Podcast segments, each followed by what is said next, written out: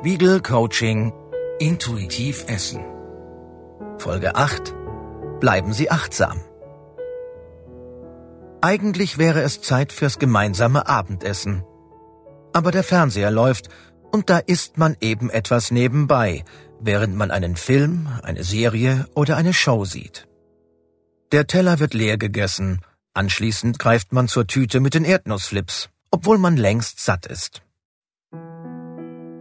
Eine kanadische Studie an Kindern hat gezeigt, dass sie vor dem Fernseher mehr Softdrinks trinken, mehr Zucker essen, mehr fettreiche Lebensmittel und einen höheren Anteil an ungesunden Snacks zu sich nehmen, dass sie also mehr Kalorien konsumieren, als wenn sie ohne Berieselung am Esstisch mit der Familie das Abendessen einnehmen.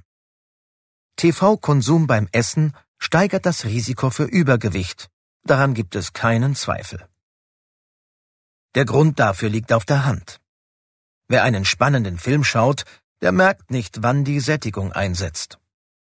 Ernährungswissenschaftler sind sich heute einig, dass das Essen vor Monitoren, am Arbeitsplatz, vor dem Fernseher, mit Blick auf das Mobiltelefon unsere Wahrnehmungsfähigkeit einschränkt. Wir hören dann nicht mehr auf unsere Körpersignale.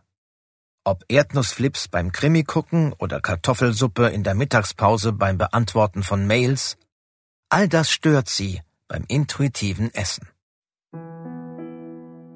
Deshalb ist es eine ganz grundsätzliche Empfehlung, die Bildschirmzeiten und die Essenszeiten zu trennen. Konkret heißt das, probieren Sie in den nächsten Tagen Mahlzeiten ohne Reizüberflutung zu genießen. Schalten Sie den Fernseher aus legen Sie das Handy zur Seite. Am Anfang kommt Ihnen das vielleicht etwas albern oder langweilig vor, doch nur so können Sie sich auf Hunger und Sättigung konzentrieren. Und, was noch viel wichtiger ist, auf den Geschmack des Essens. Essen Sie in den nächsten drei Tagen ohne mediale Berieselung.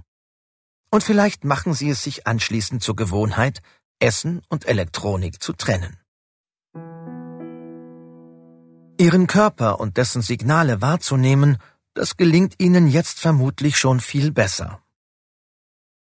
Doch diese Fähigkeit können Sie immer weiter ausbauen und festigen. Bei allen Verhaltensänderungen rund ums Essen ist es wichtig, dass man einen langen Atem hat. Jahrelange Gewohnheiten zu ändern, ist hier besonders schwierig. Richten Sie also immer und immer wieder ganz bewusst ihre Aufmerksamkeit auf ihr eigenes Bauchgefühl, auf Hunger und Sättigung. Nicht nur beim Essen, sondern auch zwischen den Mahlzeiten. Sie haben nun einige Techniken kennengelernt, mit denen Sie das intuitive Essen einüben. Überlegen Sie, welche davon Ihnen leicht gefallen sind und große Wirkung gezeigt haben. Suchen Sie wenigstens eine aus, die Sie gerne weiterführen möchten. Folgende Übungen gab es.